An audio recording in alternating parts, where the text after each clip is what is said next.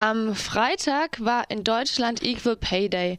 Und auch in Freiburg wurde der Tag dazu genutzt, um daran zu erinnern, dass Frauen immer noch weniger verdienen als die Männer. Auf dem Rathausplatz hat sich Florian für uns umgehört.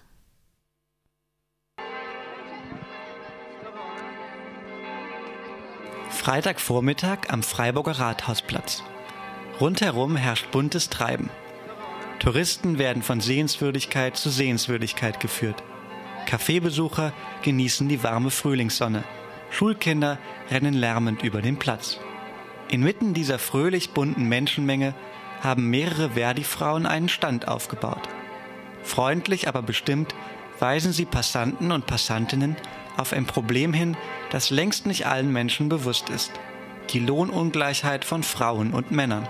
Laut Statistischem Bundesamt verdienen Frauen im Schnitt 23 Prozent weniger als Männer. Mit diesem Wert liegt Deutschland im europäischen Vergleich auf einem der hintersten Plätze. Die Lohnungleichheit zwischen Frauen und Männern hat sich in den letzten Jahren sogar vergrößert. Aus diesem Grund wird heute, am 23. März, zum fünften Mal der Equal Pay Day begangen. Nicht nur in Freiburg, sondern in ganz Deutschland machen Organisationen und Verbände auf das Problem der Lohnlücke aufmerksam. Ihre Forderung? Gleicher Lohn für alle. Das Datum, der 23. März, ist dabei nicht zufällig gewählt, wie uns Mechthild Weihe und Wulle Aulmann von Verdi Freiburg im Interview erzählen. Heute ist der 23. März und der 23. März ist ein ganz bestimmter Termin. Wir haben nämlich mal ausgerechnet, dass die Frauen bis zum 23. März nach dem ganzen Jahr zusätzlich arbeiten müssen, um durchschnittlich das gleiche Gehalt zu bekommen wie ein Mann. Und deswegen dieses Datum und deswegen heute die Aktion übrigens bundesweit, also nicht nur bei uns. Mhm. Es ist auch die Rede von einer Zahl, 23 Prozent, die Männer mehr verdienen als Frauen. Wie kommt diese Zahl zustande? Ja, man muss erstmal feststellen, in Baden-Württemberg ist 23 Prozent schon noch mal ein Ziel. Wir haben nämlich also mindestens 28 Prozent, wir hängen ganz hinten dran. Und es gibt eine ganze Reihe von Gründen. Ähm, also für mich als Gewerkschaftlerin ist einer ganz besonders schmerzlich, nämlich der, dass Frauen gerade auch durch Tarifverträge diskriminiert werden.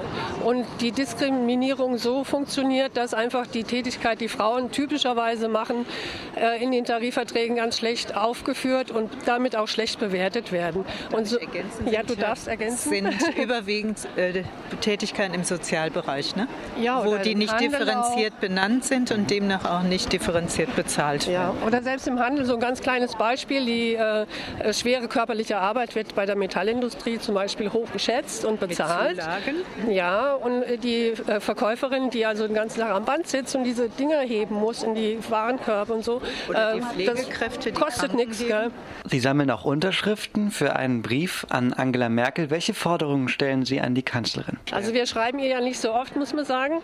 Was wir aber von ihr wollen, sie hat ja auch immer so lockerflockige Sprüche für die Rechte der Frauenauflage, aber sie soll mal was machen konkret. Und zwar wäre es wirklich notwendig, ein Gesetz zu verabschieden. Äh, ich lese Ihnen mal gerade die Forderungen vor, die also auf diesen Briefen, die wir an Sie schicken, stehen. Also einmal wollen wir eine Sozialversicherungspflicht für alle Beschäftigungsverhältnisse, also von Anfang an, vom ersten Euro an. Darf ich gleich fragen, warum Sie diese Forderung stellen? Ja, weil die äh, Frauen, die vielleicht mal kurzfristig ganz froh sind, ohne Sozialabgaben zu jobben oder auch Männer, äh, werden das bitter bereuen, wenn sie ein bisschen älter sind und in Rente kommen zum Beispiel. Äh, Altersarmut ist weiblich, das weiß man ja inzwischen auch. Ne? Und die zweite Forderung ist ein gesetzlicher Mindestlohn von mindestens 8,50, dann gesetzliche verbindliche Regelungen zur Durchsetzung von Entgeltgleichheit. Also das ist, was ich am Anfang sagte.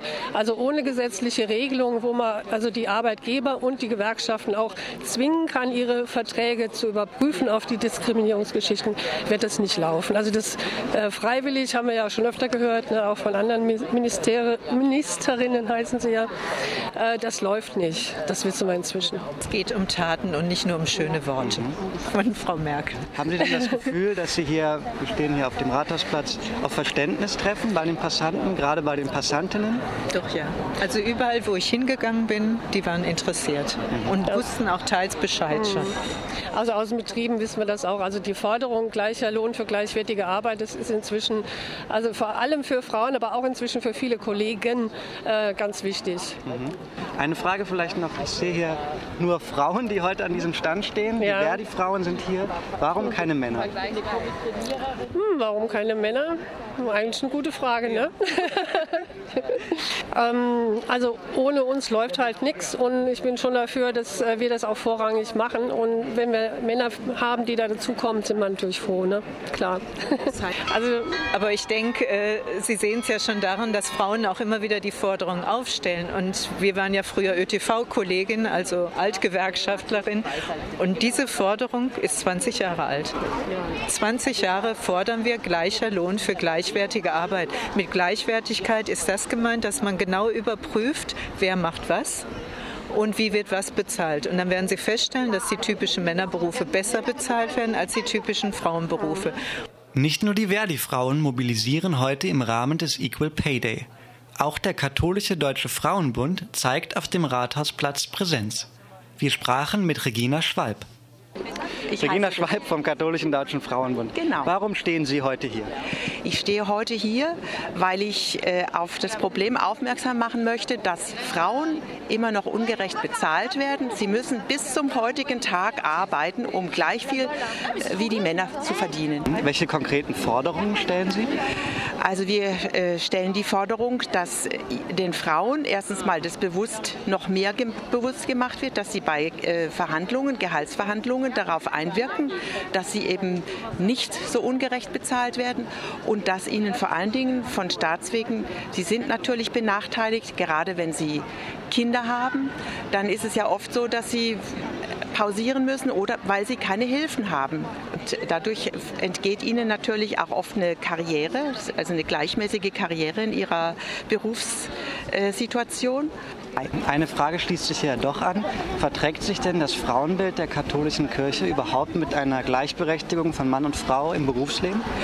Also unser Verband äh, heißt Katholischer Deutscher Frauenbund, ist 1903 bundesweit gegründet worden, hat von jeher auf seine Fahnen geschrieben, äh, dass Frauen gleichberechtigt äh, auch im Beruf sein sollen.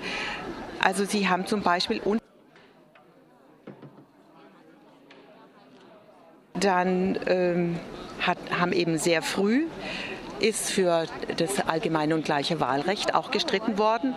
Und ich denke, mit mancher Einstellung äh, von irgendeinem hohen Würdenträger ist es vielleicht nicht immer kompatibel, aber wir, unser Verband, hat von jeher das gefordert.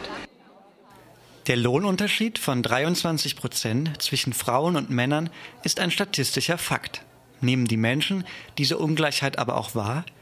Wir haben uns mal auf der Straße umgehört und Frauen, aber auch Männer gefragt, in welchen Situationen sie sich im Berufsleben als Frau bzw. Mann benachteiligt fühlen. In welchen Situationen fühlen Sie sich als Frau im Berufsleben benachteiligt? In jeder Richtung eigentlich. Männer haben ein wesentlich deutlicheres Durchsetzungsvermögen und äh, werden auch so akzeptiert. In meinem Beruf bin ich nicht benachteiligt. Ganz beim Gehalt natürlich, spontan. Bestimmt noch bei mehreren, aber beim Gehalt ganz sicher. Eigentlich gar nicht. Ich kann das so nicht behaupten. Ich so viel bin nicht benachteiligt. Da, wo ich jetzt bin, erfülle ich meine Aufgabe und das könnte genauso ein Mann erledigen. Und ich bin als Frau dort und fühle mich wohl. Ja, wenn es ums äh, Bezahlen geht, ums Geld.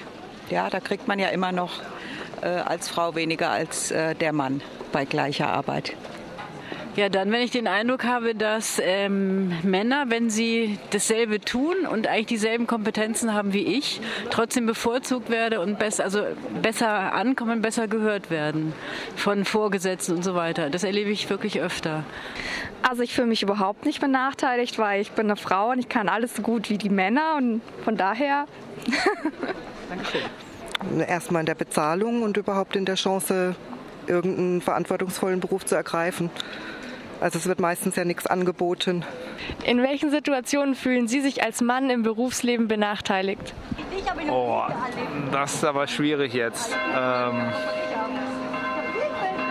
da fällt mir jetzt spontan ehrlich gesagt nichts ein. Äh, das ist eine gute Frage. Also grundsätzlich fühle ich mich nicht benachteiligt. Ich spüre nur eine Bevorzugung von Frauen, wenn es zum Beispiel Vereinbarung von Beruf und Familie geht.